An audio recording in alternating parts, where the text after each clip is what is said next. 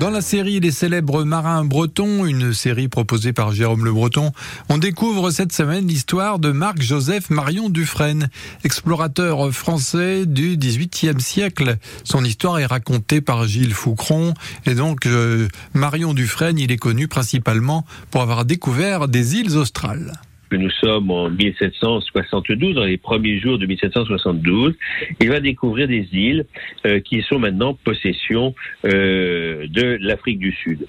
Et il va découvrir donc euh, ensuite d'autres îles tout à fait intéressantes puisqu'elles sont aujourd'hui propriété du domaine maritime français qui est l'archipel Crozet. Nous sommes donc en 1772.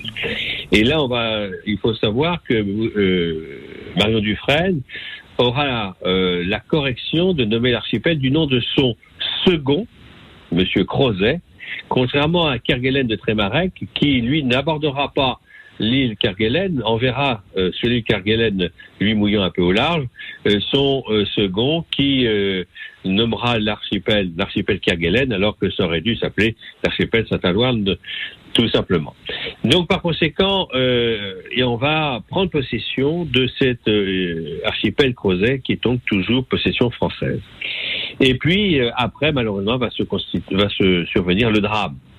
C'est-à-dire que Marion Dufresne va euh, continuer son voyage, il va aller euh, vers la Tasmanie, euh, où d'ailleurs une baie donnera naissance à la dénomination de la baie Marion, et puis il va poursuivre également vers la Nouvelle-Zélande. Il va aborder sur l'île nord de la Nouvelle-Zélande, malheureusement. C'est là où, eh bien malheureusement, il va être victime d'un tabou c'est-à-dire qu'il va abattre un arbre qui était tabou, c'est-à-dire sacré pour les Maoris, et il sera euh, exécuté et euh, dévoré, puisqu'on retrouvera euh, les restes humains sur la plage. Et donc, malheureusement, eh bien, l'expédition s'achèvera sur les rives de la Nouvelle-Zélande. Voilà, donc faut pas euh, découper n'importe quel arbre.